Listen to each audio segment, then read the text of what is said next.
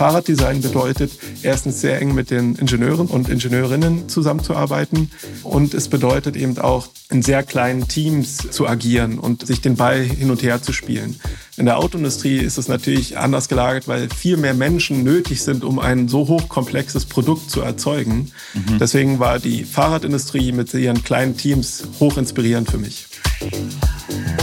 Willkommen bei Chapter Talks Design, einem Podcast des Chapter Magazins. Wir sprechen mit führenden Persönlichkeiten aus den unterschiedlichsten Designdisziplinen, vom Mobility Design über Industrie- und Produktdesign bis hin zur Architektur. Unsere Gäste erzählen von ihren individuellen Designphilosophien, ihren Inspirationsquellen und persönlichen Erfolgsgeschichten. Mein Name ist Timo Schmidt und unser heutiger Gast ist Alexander Forst, Professor für Design und Mobilität in der Hochschule Hof und Design Consultant der Fahrradmarke Canyon Bicycles. In seiner beruflichen Laufbahn beschäftigt sich der in Berlin geborene Designer mit der Zukunft der Mobilität und damit einhergehenden innovativen Designlösungen. Die von ihm entwickelten Projekte wurden bislang unter anderem mit dem Red Dot Design Award, dem Design and Innovation Award sowie dem German Design Award ausgezeichnet. Herzlich willkommen, Alexander Forst. Ich freue mich wahnsinnig, dass du heute die Zeit gefunden hast für dieses Gespräch und wir heute ausnahmsweise vorwiegend über zwei Räder statt wie sonst eher üblich in diesem Podcast über vier Räder sprechen. Vielen Dank. Äh, ich freue mich sehr, dass ich heute dabei sein darf und dieses Gespräch führen zu dürfen. Danke. Ja, um gleich einzusteigen, ich hatte heute Morgen gleich schon eine etwas unschöne Erfahrung. Ich habe sehr lange im Stau gestanden das ist wahrscheinlich für dich ein Thema, das dich auch in deinen Theorien und auch in deiner Designpraxis viel beschäftigt. Wann, wann hast du das letzte Mal im Stau gestanden? Tatsächlich gestern auf dem Weg nach Koblenz, angefahren aus Hof nach Koblenz, stand ich fast eine Stunde im Stau. Es ist jetzt nichts, was mir unbekannt ist, aber ich glaube, für jeden anderen wäre das auch äh, ein sehr leidiges Thema, was man, glaube ich, nicht verhindern kann. Es ist Teil unseres Alltags, unserer Mobilität und sicherlich äh, auch eine Frage, welche Alternativen es dafür gibt. Mhm du bist dann also gleich immer mit einer der Grundherausforderungen gleich dann auch selbst äh, äh, betroffen. Denkst du dann, wenn du im Auto sitzt, gleich über, über neue Mobilitätskonzepte nach oder ärgerst du dich, dass gewisse Sachen noch nicht weiter fortgeschritten sind und uns das alles erspart bleibt? Ja, also es ist ein Thema, was mich natürlich täglich beschäftigt und äh, die Frage der Alternativen ist ein, äh, eine sehr spannende Frage, wo es sicherlich aber keine universelle Antwort drauf geben kann. Mhm. Es sind unterschiedlichste Szenarien denkbar und es gibt auch unterschiedlichste, sage ich mal, Mobilitätsdienstleistungen, die man dafür in Anspruch nehmen kann. Trotzdem ärgert es mich ein Stück weit, dass wir noch nicht weiter sind. Das ist auf jeden Fall der Fall. Äh, ich würde mir natürlich wünschen, dass es einfacher ist, dass es auch in unserem Mobilitätsverhalten mehr Auswahlmöglichkeiten gibt und es nicht so, so stark vielleicht autozentriert wäre beispielsweise oder dass der öffentliche Verkehr, der Nahverkehr und Fernverkehr besser ausgebaut ist. Das sind sicherlich Themen, die immer wieder auftauchen. Jetzt sind wir leider nicht besonders weit, beziehungsweise wenn man die deutsche Perspektive einnimmt, was dieses Thema betrifft. Aber ich glaube auch, dass wir verstehen müssen, dass es wirklich für jedes Szenario im Prinzip die beste Anwendung gibt. Und das Auto kann sehr viel und ist auch wirklich ein sehr spannendes Produkt, aber es gibt dafür sicherlich auch für andere Anwendungen wieder bessere Alternativen, mhm. die man sicherlich mal besprechen könnte. Jetzt sind wir gleich so direkt eingestiegen. Du hast gerade schon erwähnt, du bist unterwegs gewesen von, von Hof nach Koblenz. Dazu muss man vielleicht kurz sagen, du bist Professor an der Hochschule Hof und gleichzeitig aber auch Design Consultant bei Canyon Bicycles, die in Koblenz sitzen. Wie gestaltet sich gerade so dein Lebensradius? Pendelst du da, da hin und her? Wo wohnst du? Wie gestaltest du das im Alltag? Also diese Position in Hof, die ist relativ neu, erst seit November letzten Jahres. Davor war ich als Teammanager Design in der urbanen und Recreation Abteilung tätig. Jetzt in der neuen Position bin ich nach Hof gezogen, bin dort in der Lehre tätig an der Hochschule Hof für Design und Mobilität am Standort selbst. Das ist Teil der Hochschule Hof. Aber ich bin praktisch für Canyon nur noch in einem gewissen Rahmen tätig als Berater, beziehungsweise kann ich eben auch temporär eingesetzt werden, wenn eben gerade Not am Mann, Not an der Frau ist sozusagen und da eben zu unterstützen ein Stück weit und meine Expertise dort eben einzusetzen, die ich ja jetzt doch in knapp neun Jahren Fahrradindustrie sozusagen gesammelt habe, dort immer wieder auch in Anwendung bringen kann. Mein Alltag ist ja so eine Kombination aus Praxis und Theorie, aus Lehre und Theorie und verschiedene Projekte anzudenken, mit den Studierenden neue Konzepte zu entwickeln. Also es ist ein bunter Mix aus Aufgaben und Tätigkeiten, der besonders spannend ist. Du hast ja selbst studiert in Pforzheim, eine sehr renommierte Hochschule, wenn es um Transportation Design geht, wird so ein bisschen gehandelt als die Talentschmiede für AutomobildesignerInnen. Welche Sachen hast du aus Pforzheim so mitgenommen in deine eigene Lehre? Kann man das überhaupt vergleichen mit dem, was du jetzt selbst machst? Ja, das kann man auf jeden Fall vergleichen. Pforzheim hat mich sicherlich auch ein Stück weit geprägt. Pforzheim ist sicherlich auch eine Hochschule, die ein sehr hohes Niveau hat, was vor allem die formale ästhetische Qualität betrifft. Das ist ja auch etwas, was ein Stück weit in meinen Augen vorausgesetzt wird in Zukunft. Wenn es darum geht, Ideen zu visualisieren, Konzepte zu entwickeln, ist natürlich die Darstellungsform extrem relevant geworden. Wir können natürlich nur über Ideen sprechen, wenn wir irgendwie dem eine Form geben, eine äußere Gestalt geben. Deswegen war Pforzheim sehr prägend, wobei ich glaube, jetzt in meiner neuen Positionen wir eben versuchen, da ein bisschen drüber hinauszugehen. Da gibt es verschiedene Aspekte, die in Zukunft stärker gewichtet sind. Wir beschäftigen uns beispielsweise auch mit der Infrastruktur an der Hochschule Hof. Wir ähm, schauen auch stärker auf das Nutzungsverhalten, auf die Gebrauchstauglichkeit und haben auch einen relativ stark definierten Handlungsrahmen, was nicht unbedingt äh, negativ für die Kreativität sein muss, sondern es kann auch äh, befreiend sein, dass man sozusagen mit den Regularien arbeitet und versucht, bessere Lösungen zu erzeugen. Also es war ein Stück weit, sage ich mal, der Grundstein, der gelegt wurde, aber auch gerade dadurch, dass ich in die Fahrradindustrie gegangen bin, habe ich eben gelernt, dass es für gutes Design eben noch viel mehr bedeutet, als nur, dass es gut aussehen muss. Ja. Mhm dadurch, dass du ja vor allem viel Theorie aus diesem Automobilkontext eher hast, durch dein eigenes Studium, durch dein Praktikum bei Mercedes, aber dann eher zum Fahrrad gewechselt bist, kam das ein bisschen daher, dass du diesen Raum für dieses ganzheitliche Denken zum Thema Fortbewegung, Fortbewegung im urbanen Raum, hast du das nicht so richtig gefunden in der Automobilbranche und da eher das Potenzial beim Fahrrad gesehen? Oder wie kam es dazu, dass da so ein Wechsel bei dir stattgefunden hat? Ja, das ist durchaus zutreffend. Also ich habe natürlich immer geschaut, was ist noch möglich, welche Aspekte müssen noch mit berücksichtigt werden. Natürlich sind in der Autoindustrie vor allem Spezialisten wirklich mit einer extrem hohen Expertise, was Design betrifft, formale Qualität betrifft, unterwegs. Das hat mich auch immer inspiriert, gereizt und ich fand das, also ich meinen höchsten Respekt vor, vor der Arbeit von vielen Automobildesignerinnen. Aber auf der anderen Seite muss ich sagen, ich komme aus dem Fahrradbereich. Ich bin sehr lange Fahrradrennen gefahren. Das, also das Thema Fahrrad war für mich immer von hoher Relevanz. Das kam aber relativ spät wieder zum Tragen. Also ich bin praktisch bis zum Studium hin Rennen gefahren, habe dann während des Studiums gemerkt, dass ich zeitlich einfach nicht mehr unterbekomme, dass das Thema Design so eine neue zweite Leidenschaft wurde. Und diese Kombination ist eigentlich relativ spät am Ende des Studiums entstanden, auch wieder eigentlich aus dem Zufall heraus. Und man hat gesehen, dass eben dieses Fahrraddesign eigentlich als neue Disziplin erst entstanden ist. Da gab es ein paar Pioniere, die haben auch wirklich gute Arbeit geleistet, die haben mich auch wiederum inspiriert, mich in diesem Themenkomplex zu bewegen, dort eben neue Konzepte zu entwickeln. Und das war so der, der Startpunkt dafür. Und ja, gerade auch die Firma Canyon war eben in dem Fall schon sehr gut unterwegs, hat auch eine eigene Designsprache entwickelt, hat ein Markenbild erzeugt, was äh, von hoher Relevanz war und war der Industrie insgesamt auch deutlich voraus, muss man sagen, zu diesem Zeitpunkt. Das hat mich inspiriert und ich wollte unbedingt eben Teil dieser neuen Mobilität Mobilität sein, weil es natürlich unglaublich viel Potenzial gab. Fahrräder waren bis dahin sehr stark funktional getrieben, waren vielleicht auf der ästhetischen Seite eher unterrepräsentiert, aber man hat eben gesehen, dass es dort viel möglich ist und die Arbeit des Designers, der Designerin eben nicht zu schmälern war, sondern es war einfach anders gelagert beispielsweise. Im automobilen Bereich waren, sage ich mal, die Mechanismen, die, die Wirkprinzipien andere, die man aber durchaus übernehmen konnte und in Teilen übertragen konnte auf den Fahrradbereich, sei es zum Beispiel den Prozess, der sehr ähnlich war, mit Zeichnen, 3D-Modellen bauen, Prototypen bauen. Das konnte man übertragen. Das war für mich natürlich sehr hilfreich, weil ich das erlernte Wissen aus Pforzheim mitnehmen konnte. Aber zusätzlich mit der Komponente, dass die Funktionalität und auch die konzeptionelle Stärke viel höher gewichtet waren und das mir natürlich sehr gefallen hat, Spaß gemacht hat. Auf der anderen Seite, was auch noch zu erwähnen ist, man war sehr nah am Produkt. Also Fahrraddesign bedeutet erstens sehr eng mit den Ingenieuren und Ingenieurinnen zusammenzuarbeiten und es bedeutet eben auch in sehr kleinen Teams zu agieren und sich den Ball hin und her zu spielen.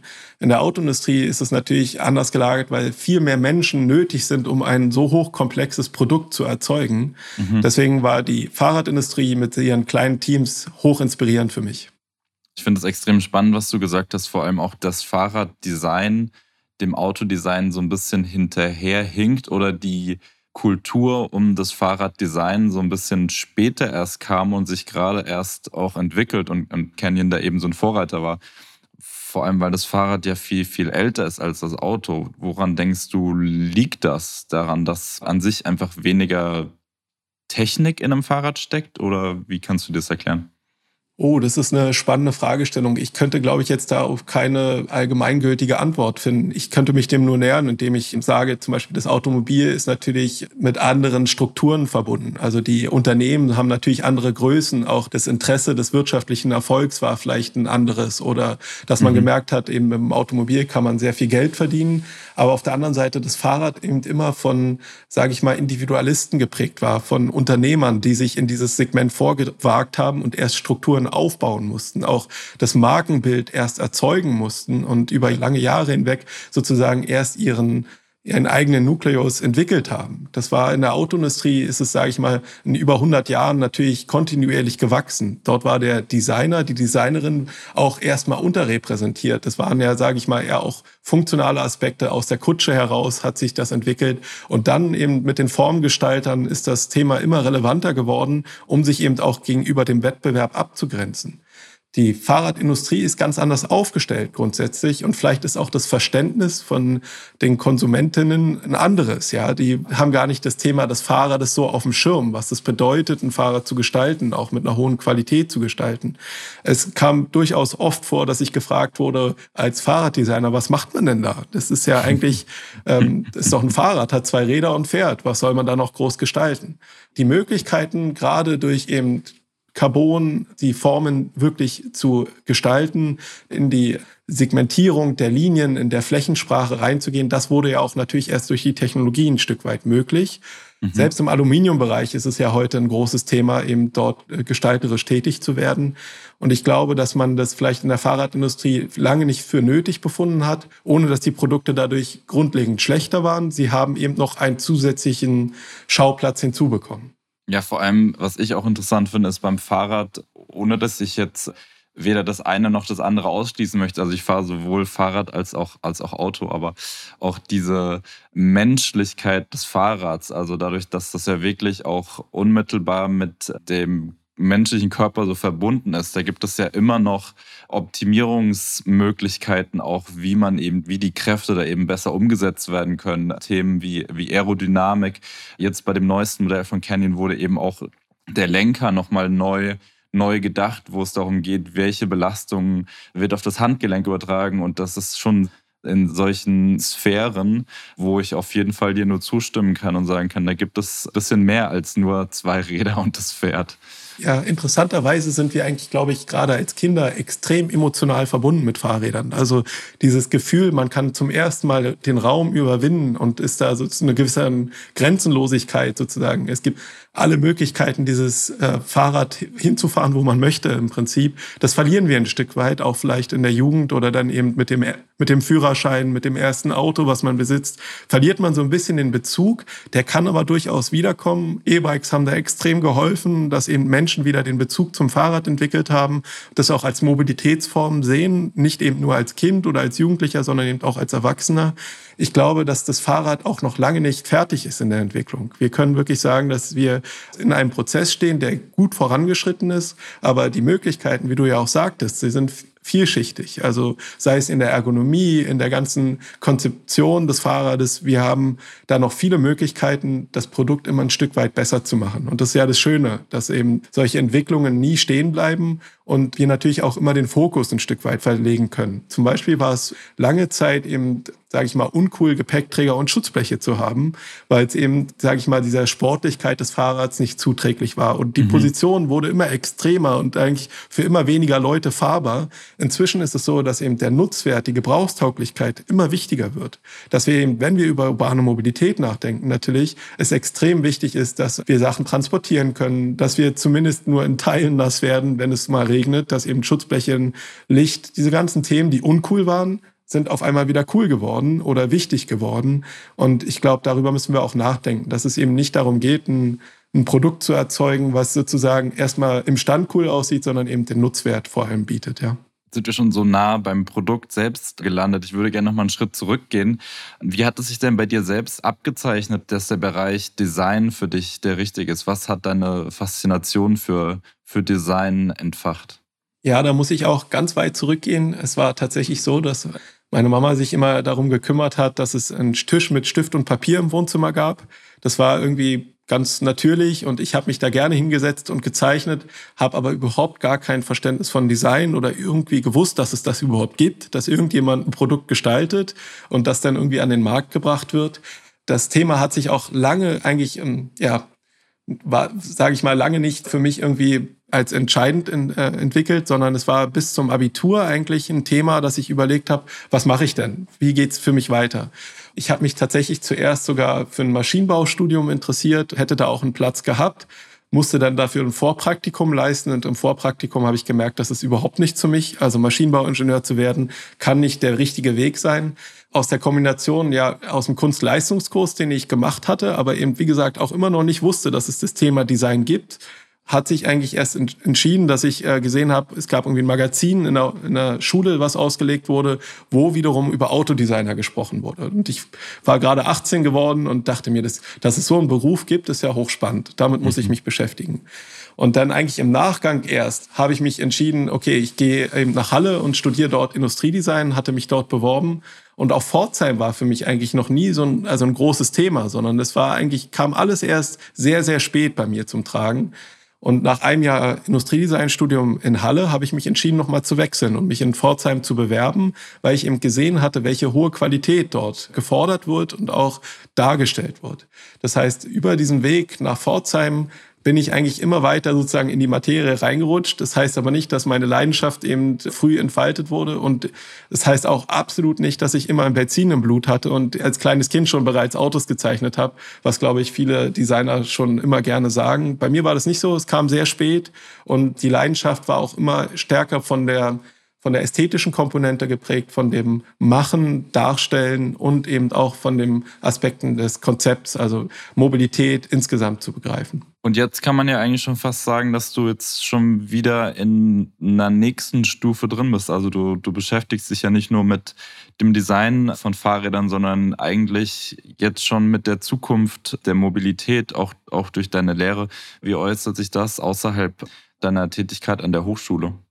Naja, ähm, im Prinzip läuft man durch die Welt und versucht Dinge zu verstehen, Mechanismen zu verstehen und die in Frage zu stellen. Wir haben jetzt ein Verkehrssystem, eine, eine Verkehrsordnung, die stark geordnet ist, stark auch fokussiert aufs Automobil ist. Und mein großer Wunsch wäre es einfach, Alternativen dazu zu entwickeln, um zu wissen, welche Möglichkeiten haben wir in Zukunft, uns eventuell nachhaltiger zu bewegen, was sicherlich ein großer Teilaspekt ist oder auch eben verschiedene Aspekte mit einzubeziehen, das Produkt einfach dem Nutzungszweck entsprechend zu gestalten. Das wäre mir ein großes Anliegen. Mhm. Auf der anderen Seite glaube ich, dass wir eben nicht einfach ja von vornherein davon ausgehen können, dass wir von heute auf morgen alles umstellen können, sondern das sind langwierige Prozesse, die man eben bedenken muss, wo man alle Faktoren mit einbeziehen muss. Und gerade deswegen sind, ist halt die Lehre so hochinteressant, weil man natürlich sehr weit in die Zukunft greifen kann. Man kann sich lange, sage ich mal, im hypothetischen Raum bewegen, in der Utopie und natürlich ein positives Bild der Zukunft gestalten. Für Unternehmen ist das oft schwieriger, weil sie eben natürlich wirtschaftliche Zwänge haben, auch äh, kürzere Entwicklungszeiten haben und das natürlich mit einbeziehen müssen. Canyon war Gott sei Dank schon immer in der Lage, da eben sehr weit vorauszudenken und eben auch Konzepte anzustoßen, neben der eigentlichen Tätigkeit zum Beispiel Serienprodukte zu entwickeln. Kannst du da vielleicht ein Beispiel für nennen für so ein Projekt? Ja, das ähm, Future Mobility Konzept war ein äh, interessantes Projekt. Es gab auch verschiedene Konzeptfahrräder, die in dem Bereich eben äh, entwickelt wurden, zum Beispiel zum Thema der Nachhaltigkeit, zum Thema der Konnektivität. Also da war Canyon auch wiederum Vorreiter, Konzeptstudien zu veröffentlichen, die sozusagen einen speziellen Lastfall untersucht haben und dort eine, eine alternative Lösung generiert haben wenn man jetzt so wie, wie ich äh, in Berlin lebt, dann, dann hat man jetzt schon gemerkt, wie schnell und, und rasant diese Entwicklung geht. Im Straßenverkehr am, am sichtbarsten war diese Entwicklung und die auch damit einhergehende Diskussion um, um Lastenfahrräder, E-Bikes, Rental-Konzepte wie, wie Tretroller äh, und so weiter. Und man merkt aber jetzt auch, wie schnell es jetzt geht, dass es in äh, diesen Sektor von Transport auch übergeht. Also man sieht in Berlin UPS, DHL-Fahrzeuge, die komplett neue Antriebskonzepte haben, die eben auch so eine Fusion sind aus Fahrrad und Auto und Laster. Wer es jetzt noch nicht gesehen hat, dieses Future Mobility-Konzept von, von Canyon ist da ja auch extrem spannend, weil es eben auch in der Presse auch beschrieben wird durch so eine Fusion von von Fahrrad und Auto. Das beschränkt sich aber eher so auf die individuelle Mobilität. Ist es richtig? Ja, das ist absolut richtig. Im Prinzip ist das Ganze entstanden, dass ich, ich bin jeden Tag mit dem Fahrrad zur Arbeit gefahren, glaube ich, wie ein Großteil auch der Kenyan-Mitarbeiterinnen, die das tun.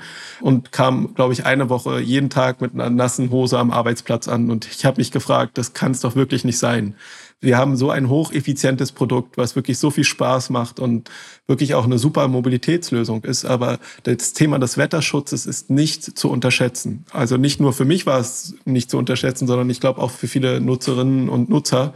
Und insofern haben wir uns Gedanken gemacht, gemeinsam, welche alternativen Lösungen gibt es? Wie kann man mit dem Thema Wetterschutz in Kombination mit der E-Bike-Technologie umgehen? Die E-Bike-Technologie eröffnet ja eigentlich einen ganz anderen Möglichkeitsraum. Also wir haben sozusagen die Möglichkeit, natürlich höhere Lasten zu transportieren. Wir haben die Möglichkeit, selber in das System Energie einzuspeisen, weil der Fahrer ist nicht oder die Fahrerin ist nicht zu unterschätzen. Und das Thema Wetterschutz kann man sozusagen allein vom Formfaktor schon zum ersten Mal betrachten. Würde man das mit reiner Muskelkraft machen, wäre das ein ganz anderes Thema. Also haben wir uns überlegt, gibt es dafür eine Relevanz? Und kamen auf eine Studie von McKinsey, die besagt hat, dass 45 Prozent aller Nutzer von Mikromobilität wünschen sich Wetterschutz. Das heißt, es ist ein erheblicher Prozentsatz von Personen, die sagen, für mich kommt das Fahrrad einfach nicht in Frage, weil ich eben nass werde, wenn ich zur Arbeit fahre. Und wenn es auch nur die Möglichkeit gibt, dass ich nass werde. Ich verstehe das absolut, ich kann das nachvollziehen. Also haben wir uns überlegt, welches Produkt könnte es denn geben zwischen dem Fahrrad und dem Auto? Und das ist relativ schwierig, weil man natürlich sehr schnell in die Konkurrenzsituation mit einem Auto kommt. Und sobald man in einer Konkurrenzsituation ist, landet man schlussendlich wieder bei einem Auto. Das heißt, man muss natürlich gucken, welche Möglichkeiten habe ich, welches Budget, welchen Zielpreis strebe ich an, um eben nicht in diese Konkurrenzsituation zu kommen, aber trotzdem eben einen Mehrwert zu generieren, einen von der Nutzung des Fahrzeugs eben ähm, wirklich zu merken, das bringt mir was, ja, davon habe ich etwas. Die Entwicklung lief dann an, war aber eigentlich immer nur ein Nebenprojekt. Das war also nie geplant als vollständiges Projekt, sondern das ist eigentlich am Anfang zumindest als zusätzliches Gedankenübung äh, sozusagen entstanden, die man an einem Freitagnachmittag meinetwegen mal mhm. nochmal weitergetrieben hat. Wir haben das Ganze dann auch in Kooperation mit der Hochschule Aachen, der Universität Aachen vorangetrieben, haben da diverse Konzepte entwickelt, bis es dann schlussendlich wirklich konkret wurde. Und wir haben uns alles angeschaut, also vom Nutzungsverhalten, wie man in das Fahrzeug einsteigt, bis hin, wie man darin sitzt, wie die Ergonomie ist, wie die Lenkung funktioniert, bis hin eben, wie der Wetterschutz überhaupt generiert wird. Und das ist ein hochspannendes Thema, weil der Zielpreis, der war mal um die 6000 Euro angedacht, führt eben zwangsläufig dazu, dass die Konstruktion des Fahrzeugs anders aussieht. Das heißt, wir können, wir mussten mit erheblich weniger Teilen auskommen, als es zum Beispiel im Automobil der Fall ist. Wir hatten nie die Möglichkeit, Türen im klassischen Sinne zu generieren, weil das einfach von der Komplexität nicht möglich gewesen wäre. Und wir wollten eben ein Fahrzeug machen, was sowohl auf dem Radweg als Pedelec zu nutzen wäre, als auch auf der Straße dann eben mit einer anderen Zulassungsform der L7E bis zu 60 km/h zu fahren wäre. Also wäre die Straße frei oder sage ich mal auch so Fahrradautobahnen, Fahrradschnellstraßen, hätte man die Möglichkeit, zum Beispiel vom Speckgürtel, der sozusagen außerhalb der Stadt in die Stadt relativ schnell reinzufahren. Vor Ort gibt es eine Stausituation und die kann ich ganz elegant umfahren, indem ich zum Beispiel auf den Radweg wechsle. Das heißt, wir haben uns versucht, insgesamt ein gesamtheitliches Bild von diesem Produkt zu erzeugen und dementsprechend ein Produkt zu positionieren, was, glaube ich, auch gelungen ist. Das hat bisher noch diesen Konzeptstatus sozusagen nicht äh, überschritten, aber ist sicherlich ein Produkt, was in der Zukunft relevant werden könnte. Ja, wie schon vorhin erwähnt, diese, diese Lager, Fahrradfahrer, Autofahrer, die sind ja oft sehr extrem, äh, was man so aus dem eigenen Bekannten- und äh, Erfahrungsschatz kennt. Wie war denn die Reaktion auf dieses Konzept? Also in der Presse wurde es natürlich mit sehr großem Interesse aufgenommen, aber so eher in deinem direkten Umfeld. Gab es da, welche Reaktionen gab es darauf? Ganz gemischt, ganz klar. Und auch, was ich sehr interessant fand, also als ich dieses Fahrzeug gestaltet habe, habe ich ganz bewusst eben Anleihen des Automobildesigns übernommen und habe sie versucht, mit Ästhetiken des Fahrrads zu mischen. Mhm. Warum? Dieses Fahrzeug sollte natürlich in der Regel eher einen höheren Kundenkreis erreichen und sollte eben so insofern schon mal mit Analogien arbeiten, die wir aus dem Automobildesign kennen. Es gibt in diesem Bereich schon Fahrzeuge, es gibt auch Velomobile, die haben aber eben oft ein anderes ästhetisches Prinzip oder sind stark funktional getrieben. Das heißt, mit dem Bewusstsein für die Ästhetik eines Automobils, dort eben zu zeigen, welche Möglichkeiten haben wir hier, so ein Fahrzeug zu gestalten. Und das muss ja per se nicht schlecht aussehen, sondern es kann eben uns schon mal reizen, allein über die visuelle Kraft. Hat es, glaube ich, dazu geführt, dass es in der breiten Masse sehr positiv aufgenommen wurde, aber für viele natürlich immer noch zu spitz positioniert war, dass sie mhm. gesagt haben, das Fahrzeug ist mir zu klein oder ich kann damit nicht auf die Autobahn fahren. Das verstehe ich alles. Deswegen, ich mag auch dieses Lagerdenken nicht. Ich finde es immer interessant, wenn man überlegt, wo gibt es vielleicht Schnittmengen, wo gibt es Überschneidungen und für welchen spezifischen Mobilitätsanwendungsfall kann ich denn eine gute Lösung finden. Und mhm. ähm, ich glaube auch gerade da liegt ein wichtiger Punkt in der Zukunft, dass wir sagen, wir mixen Mobilitätsformen. Das heißt ja nicht, dass man jeden Tag mit dem Auto zur Arbeit fahren muss, aber vielleicht gibt es eine Möglichkeit, gerade im intermodalen Verkehr, ich fahre beispielsweise mit dem Fahrrad zur Bahn und kann mein Fahrrad mitnehmen, fahre ein paar Stationen mit der Bahn und fahre mit dem Fahrrad zur Arbeit oder ich mixe Carsharing mit autonom fahrenden Bussen, mit, mit Fahrrädern. Gerade das Interessante ist ja der nahtlose Übergang zwischen verschiedenen Verkehrssystemen. Und ich glaube, da liegt auch die Zukunft. Wir müssen per se nicht sagen, dass ein Verkehrssystem schlecht ist. Es hat vielleicht nur nicht den besten oder höchsten effizienten Anwendungsfall jetzt zum Beispiel mhm. für jedes Verkehrssystem. Gerade in den Innenstädten, glaube ich, werden wir erleben, dass eben das Automobil ein Stück weit vielleicht an Relevanz verlieren wird, muss es zwangsläufig und andere Darstellungsformen, glaube ich, relevanter werden. Aber wir müssen auch da unterscheiden zwischen Stadt und Land und auch regionalen Entwicklungen und weltweiten Entwicklungen. Ich glaube, deswegen ist es gibt keine allgemeingültige Antwort, aber es gibt sicherlich einen bunten Mix aus Lösungen und hoffentlich wird sich immer die bestmögliche Lösung durchsetzen. Mhm. Das ist einfach die Hoffnung dahinter. Ja, du hast so ein bisschen angedeutet, die Mobilität der Zukunft ist jetzt keine Herausforderung, die ein Unternehmen äh, oder ein Produkt oder eine Mobilitätsform für sich lösen kann. Auch dieses, diese Idee von der Utopie der Stadt der Zukunft ist natürlich äh, schwierig für eine große Herausforderung oder, oder schwierig zu adaptieren für Unternehmen. Wie kannst du dir denn vorstellen, dass so vielleicht was, was am nächsten an so eine Utopie, an so eine Stadt der Zukunft rankommt, äh, erreicht werden könnte. Du hast gerade schon ein bisschen gesagt, das muss irgendwie nahtlos sein, das muss zusammenpassen. Hast du da eine konkrete Vision, wie das funktionieren könnte? Mein großer Wunsch wäre eben gerade durch das, was möglich ist im Bereich des Digitalen, dass es ähm, über einen einheitlichen digitalen Zugang möglich ist, unterschiedlichste Verkehrssysteme zu nutzen und dann wiederum zwischen verschiedenen Verkehrssystemen zu wechseln, ohne eine Barriere zu haben beispielsweise oder Zeit zu verlieren.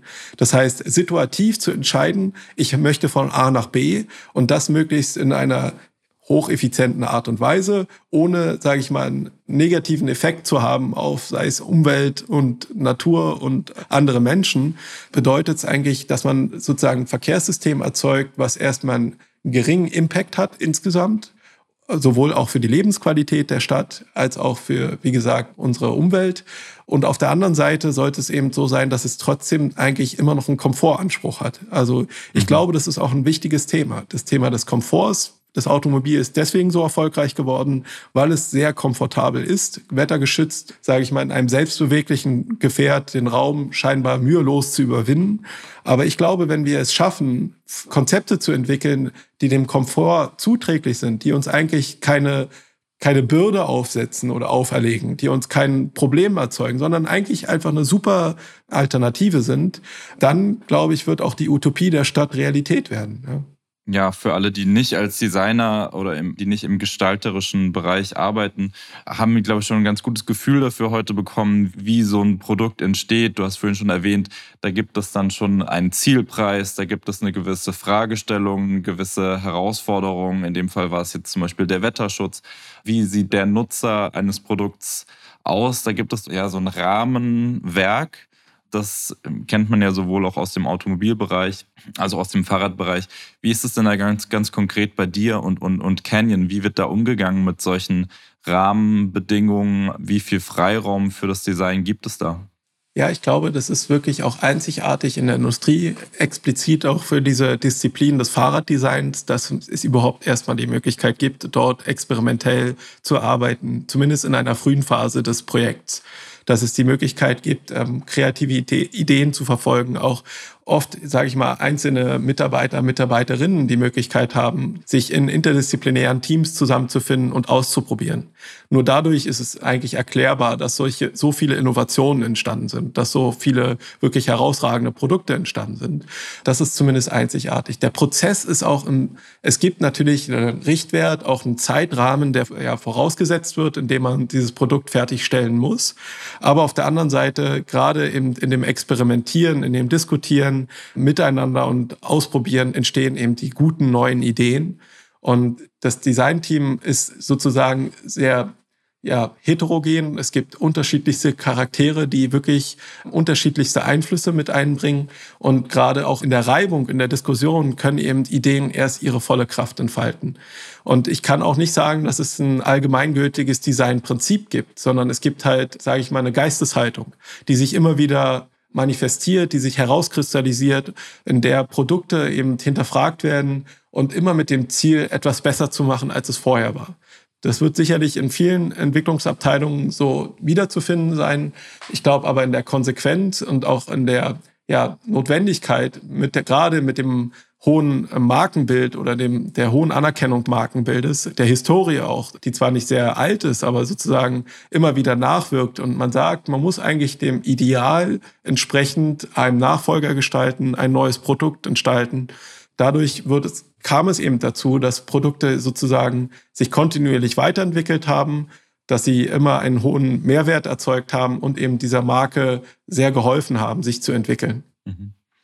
Ja, ich meine, Canyon-Fahrräder sind sofort erkennbar. Ich finde das Design extrem markant. Ich als jemand, der eher aus dem Grafikdesign kommt, sehe auch, wie da gearbeitet wird mit, mit Branding, wie das, wie das alles zusammenspielt, dass das schon sehr, sehr gut funktioniert. Und auch was du vorhin meintest, die, die Anleihen aus dem Automobil, die jetzt vor allem bei dem Future Mobility Konzept natürlich sehr sichtbar wurden, weil es am Ende ein, ein Produkt sehr viel Ähnlichkeit mit einem Auto hat, aber auch, ich finde auch an den Fahrrädern selbst sieht man auch diese, diese Referenzen an das Automobil, also die, also Facettierungen an den Rahmen zum Beispiel. Das ist ja was, was, was für mich zumindest, der jetzt ähm, das Ganze nur aus der Sicht des Kunden oder des Benutzers des Potenziellen sieht, ich, das, ich finde, das ist ja sofort, sofort sichtbar. Das muss man ja gar nicht unbedingt erklären. Gibt es da sonst noch Gestaltungsreferenzen oder so einen Gestaltungsleitsatz bei, bei Canyon? Ja, diesen, diesen Leitsatz gibt es, aber wie gesagt, es ist kein formales Prinzip, sondern eher eine Geisteshaltung. Canyon Design ist grundsätzlich einfach einfach im Sinne von, dass es wiedererkennbar ist, dass die Silhouette des Rades beispielsweise aufgeräumt ist, dass man praktisch von, von Weitem schon erkennt, dass es sich um ein Canyon-Fahrrad handelt. Denn das Canyon-Design funktional, das heißt, Produkte werden auch in der Regel von innen nach außen gestaltet. Oft sind eben technische Raffinessen oder Konzepte überhaupt erst die Grundlage, um in einen Gestaltungsprozess überzugehen, die auszugestalten. Und schlussendlich ist Canyon-Design auch innovativ im Sinne von, dass eben Produkte stark eben den Anspruch haben, Innovationen überhaupt erst erlebbar und sichtbar zu machen und eben in diesem Gesamtkontext zusammenzubringen. Das ist sozusagen das Übergeordnete, dass es simpel, innovativ und funktional ist. Aber darunter gibt es eben noch verschiedene andere Aspekte, dass es sehr ehrlich ist. Also ein meiner Lieblingssätze ist, es gibt keine Fake-Features. Das heißt, alles, was in irgendeiner Form sichtbar ist, erfüllt auch ein Stück weit eine Funktionalität. Das heißt, dieses Zusammenwirken von Ästhetik und Funktionalität es ist extrem relevant für Canyon. Auf der anderen Seite gibt es eben ja, Aspekte, dass es eben dem Kunden Mehrwert geben soll, dass es auch nachhaltig sein soll im Sinne von, dass das Produkt langlebig sein soll, dass der Service und die Wartung mit gewährleistet sein soll, auch dass der, der Kunde, die Kundin in der Lage ist, eben so ein Produkt auch selber zu servisieren oder eben zumindest in Teilen eben einen Service vorzunehmen. Dass es auch nicht äh, im Zeitgeist unterworfen ist, beispielsweise. Canon Design hat sich eben kontinuierlich entwickelt und hat nie referenziert auf eine bestimmte modische Strömung oder auf ein bestimmtes formales Prinzip, was man gerade zu der Zeit eben am Markt gesehen hat, sondern mhm. es ist immer sehr behutsam mit der Marke umgegangen. Und ich glaube, das zeichnet Canyon Design auch einfach aus, ja. Ja, du bist jetzt nicht erst seit gestern bei Canyon und vielleicht erübrigt sich diese Frage auch, aber ich stelle sie trotzdem. Wie viel Übereinstimmung mit deinem persönlichen Empfinden von was ist gutes Design gibt es da? Oder was, um es ganz einfach zu machen, was könntest du noch ergänzen? Was, was ist für dich gutes Design? Gutes Design ist, wie wir alle kennen, natürlich funktional, ästhetisch und oder formvolles Function ist sicherlich, was jeder sofort unterschreiben würde. Aber auf der anderen Seite, glaube ich, ähm, geht es darüber ein Stück weit in Zukunft hinaus. Die, das Thema der Emotionalität ist extrem wichtig geworden. Jetzt hat Canyon für sich einen speziellen Mechanismus ergriffen, um Emotionen eben anzusprechen. Da gibt es aber dementsprechend eben noch viele andere Ausprägungsformen. Und was für mich extrem wichtig wird, ist das ganze Thema User Experience, was Canyon sicherlich auch schon macht. Ich glaube aber, das wird extrem an Bedeutung gewinnen. Also jeder Berührungspunkt des Nutzers, der Nutzerin mit dem Produkt wird in Zukunft entscheidend sein dass wir darüber nachdenken, welches Erlebnis wird eigentlich dort erzeugt. Ja, also das ist nicht nur rein, sage ich mal, über die Haptik, über die physische Gestalt getrieben oder eben auch über das Digitale, sondern gerade über das Zusammenwirken. Also welchen nachhaltigen Effekt auf die Erfahrung, die ich mit dem Produkt gemacht habe, wird sozusagen die Gestaltung haben. Und ich glaube, dass der Designbegriff sich ein Stück weit immer mehr erweitert, auch wenn wir die Aspekte der Nachhaltigkeit hinzunehmen. Das wird auch immer relevanter werden in Zukunft. Das heißt, im Zusammenwirken hat Canyon da schon eine sehr, sehr gute Basis erzeugt, aber muss sich natürlich auch immer wieder hinterfragen und neue Antworten finden auf die Zukunft. Und das ist es gerade eben auch so, so spannend im, ja, sag ich mal, im Hochschulkontext, wo wir diese Testballons eben im Prinzip starten können und eben andere Denkmuster angehen können oder sage ich mal, neue Mechanismen ausprobieren können, ganz kreativ mit diesen Fragestellungen umgehen können, ohne dass es direkt einen Effekt, sage ich mal, auf die Bilanz meinetwegen hat oder auf ja, den wirtschaftlichen Erfolg eines Unternehmens. Erfahrungen, dieses ganze User Experience, äh, auch User Interface Design wird ein Thema werden. Digitalisierung ist nicht aufzuhalten und wird in allen Lebensbereichen existent sein und wird auch dazu führen, dass wir unsere Produkte vielleicht in Zukunft anders bedienen werden oder anders wahrnehmen werden.